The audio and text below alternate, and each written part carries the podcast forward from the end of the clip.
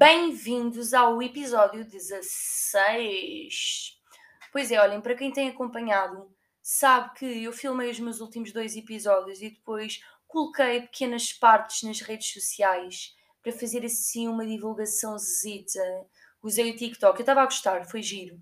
Só que o que aconteceu? A semana passada tive de me esforçar bastante para isso acontecer, porque eu estava com roupa de casa, então vesti umas calças, meti uma camisola gira, botei uma make de leve, uma basita e um blush para estar apresentável, arranjei minimamente o cabelo, portanto, um conjunto de coisas que não me estava a apetecer fazer hoje.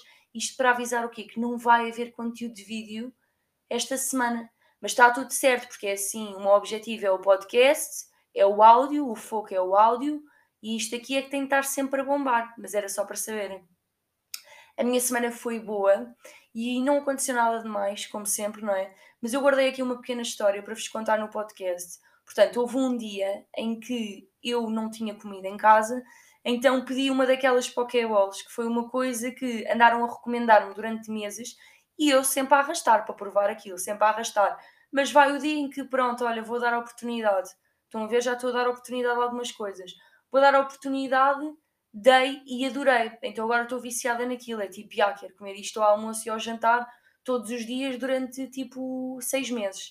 Uh, e foi assim. Então veio a Pokéball, estava toda deliciada a comer aquilo com muita satisfação e já mesmo a terminar encontro assim um plásticozito maroto na Pokéball.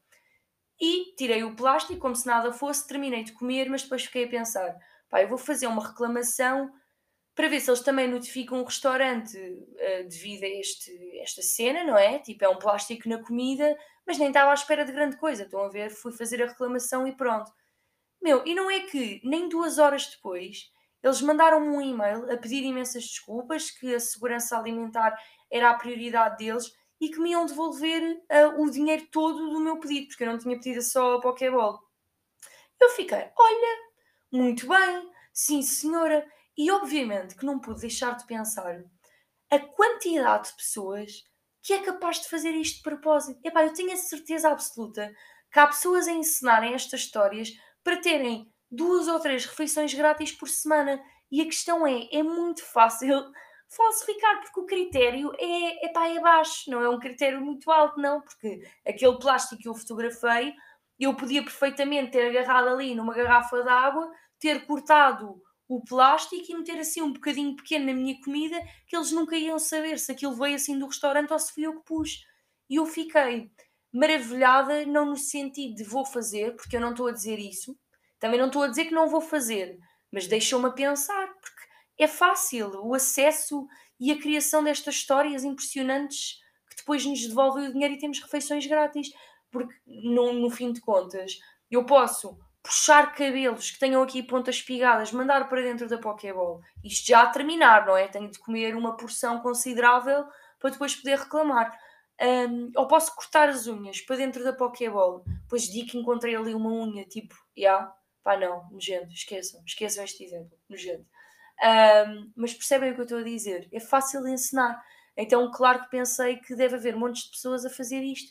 Eu é que sou um anjinho que para aqui ando que, na melhor das intenções, fui reclamar sem estar à espera do meu dinheiro de volta. E acredito que há pessoas que, sim, sim, olha, hoje vou, vou encomendar, é tranquilo, porque sabem que na semana a seguir lhes cai o dinheiro do pedido na conta que eles disseram que vinha minado do restaurante. Surreal. E olha, isto foi, foi o, o, a história mais emocionante da minha semana para perceberem como é que é a minha vida. Enfim, vamos arrancar.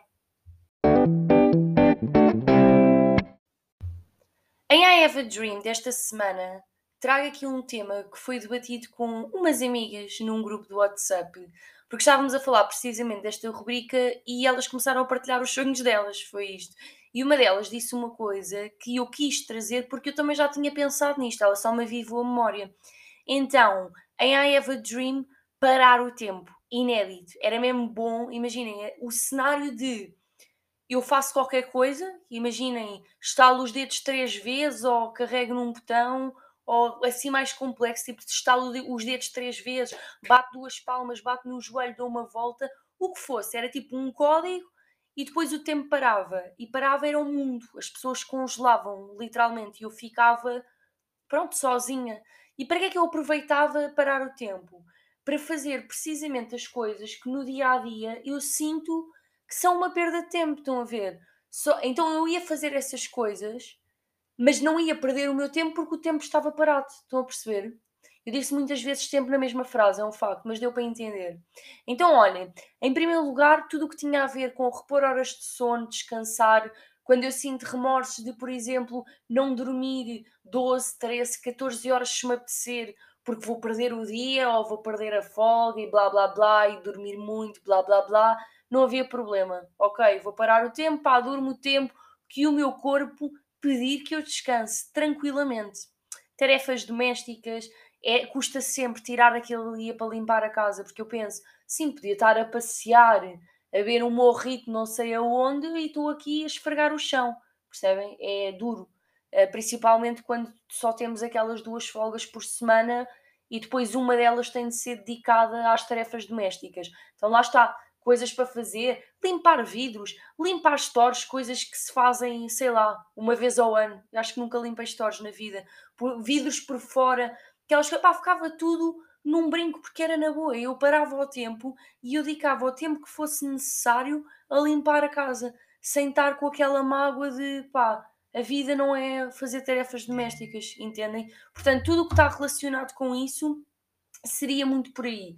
Agora, outra grande vantagem em parar o tempo, poder ir às lojas e levar o que eu quisesse, não é? Já imaginaram o continente ou o pingo doce congelados? Tipo, ninguém está a ver o que é que eu estou a fazer. Eu chego lá, limpo prateleiras, tiro aquilo que bem me apetecer, venho, reponho a dispensa e ninguém vai dar pela falta daquilo. Não vai, porque as pessoas acham que quando o tempo voltar ao normal, quando tudo descongelar, pronto, aquilo foi, agora é repor o estoque.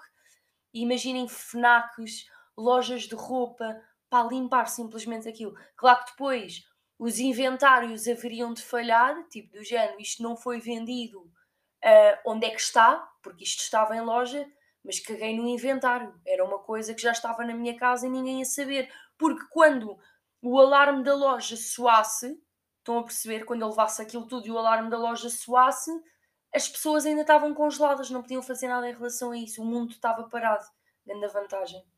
E depois também tenho sempre aquela cosquice de imaginem o que é que as pessoas estão a fazer, onde, com quem, pá, cuscar, estão a ver, só cuscar, entrar na casa das pessoas, ver o que é que elas estão a fazer. Claro que se, haveria muitas surpresas, portanto, tanto poderia encontrar, imaginem, uma família mega feliz, tipo a celebrar o Natal, como podia encontrar uma sala destinada a, a tráfico de órgãos no mercado negro. Isto há de tudo, porque eu tenho a certeza que as pessoas fazem coisas em casa que eu nem sequer sonho que é possível fazer.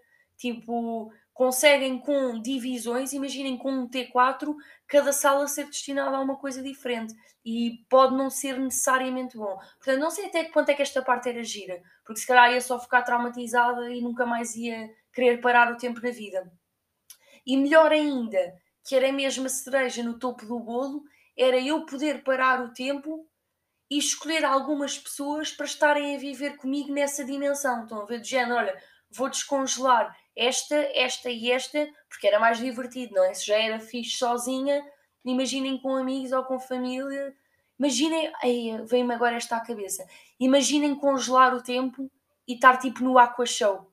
Imaginem, não ter de pagar bilhetes para passar à frente de ninguém e tipo, e as pessoas estavam congeladas, andava no que eu quisesse, as vezes que eu quisesse, estas é são vantagens. É mesmo, eu, eu, poderia ir muito mais longe, que nunca mais saí daqui, mas veio-me o Aqua Show à cabeça.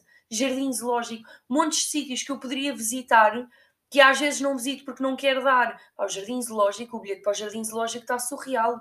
A última vez que eu fui, acho que era quase 40 euros, não vos quero estar a enganar, mas é uma coisa que está surreal. Eu percebo que é preciso entrar dinheiro por causa da manutenção daquilo e para alimentar os animais, mas está surreal, por isso é que as pessoas deixam de ir a sítios pá, interessantes, não é? Oceanários e derivados, visitava isso tudo. Tudo, percebem? O tempo estava parado, o mundo era meu. Portanto, grande cena mesmo. Em verdadeiro ou falso, esta semana trouxe aqui algo em que eu tenho pensado cada vez mais. Portanto, esta ideia de amigos de infância são para a vida, são para sempre, verdadeiro ou falso? Para mim é falso. Houve uma altura em que se calhar pensei que, pá, se estas pessoas vieram comigo desde sempre, elas vão morrer comigo, vão estar no meu funeral ou eu vou estar no funeral delas. É mórbido pensar, mas sempre foi a minha ideia. Hoje em dia, já não acho que seja tanto assim, porque é assim, imaginem, amigos de infância são amigos que, com o passar do tempo, vêm, pá, desde há muitos anos e as pessoas mudam. Eu estou mesmo convencida que, já tinha falado sobre isto noutra rubrica, que as pessoas mudam, revelam-se, mudam tudo. E se calhar aquilo que me unia a uma certa pessoa há 10 anos atrás pode já não me unir e podemos efetivamente já não ter nada em comum, não temos assuntos. Portanto, são pessoas que, à partida, eu vou me preocupar sempre, a menos que me façam alguma coisa mesmo lixada, mas que eu me vou preocupar sempre e vou estar sempre para aquela pessoa. E se ela precisar de alguma coisa, e se a vida dela tiver uma merda, eu preocupo-me sempre com as pessoas e não gosto nunca daquela ideia de pá, não contes mais comigo, vou-te deixar sozinha. Não é bem esse, esse extremo, não é? Mas imaginem, uma amiga que sempre fez as mesmas coisas que eu, sempre saímos para os mesmos sítios, gostávamos das mesmas coisas e de repente ela descobre algo novo na vida dela. Imaginem, vou dar um exemplo, pode até parecer meio parvo, mas faz todo o sentido. Ela começa a gostar da agricultura, que é uma coisa que nada a ver comigo, não percebo nada. Inicialmente, ela vai-me contar as coisas dela, as novidades, e eu vou querer sempre saber, obviamente, porque pá, se ela está feliz, eu estou feliz, e esse é o princípio da amizade. Agora, se ela estiver constantemente a falar-me naquilo. Nós vamos beber um café, eu estou-lhe a falar sobre as minhas coisas, sobre os meus problemas, e ela está ali, ah pá, ah, olha, sabes, isso faz-me lembrar no outro dia, plantei umas couves, epá, pode parecer estúpido, mas eu vou olhar, vou revirar os olhos e de repente vou-me mancar. Pá, ela já não fala de mais nada. Porque é que eu ainda saio com esta pessoa? Estão a perceber? Isso aconteceu-me algumas vezes ao longo da vida. Eu até estar ali a esforçar-me para manter a amizade. Olha, há não sei quanto tempo que não vejo esta ou que não vejo este, vou combinar qualquer coisa. E depois estou com essa pessoa a olhar para o relógio. E isso é grave. Olhar para o relógio do género, pá, quando é que eu já está ok ter marcado o ponto, continuamos amigos, está tudo bem, e me posso ir embora, porque está aqui um silêncio constrangedor não sei o que é que hei de dizer, não quero falar sobre isto porque já nem sequer me estou a sentir confortável nesta situação. Não sei se isto já vos aconteceu, mas a mim já me aconteceu algumas vezes. E o chato nestas amizades, e uma vez vi um vídeo sobre isto, é que, por exemplo, nós não terminamos amizades como nós terminamos relações, não é? Quando nós terminamos relações amorosas é tipo, já yeah, ok, existe uma conversa, ou é suposto haver uma conversa e cada um vai à sua vida. Na amizade, não, eu não vou dizer, olha, foi giro enquanto fomos amigas ou enquanto fomos amigos, mas neste momento não és tu, sou eu, e portanto adeus. Não, isto não acontece. O que acontece é progressivamente as pessoas afastarem-se. E honestamente, eu acho hoje em dia que às vezes é mais tóxico estar a tentar manter amizades que nós já olhámos e já vimos que não têm mais nada para dar, não há ali mais chuminho para espremer, estão a ver?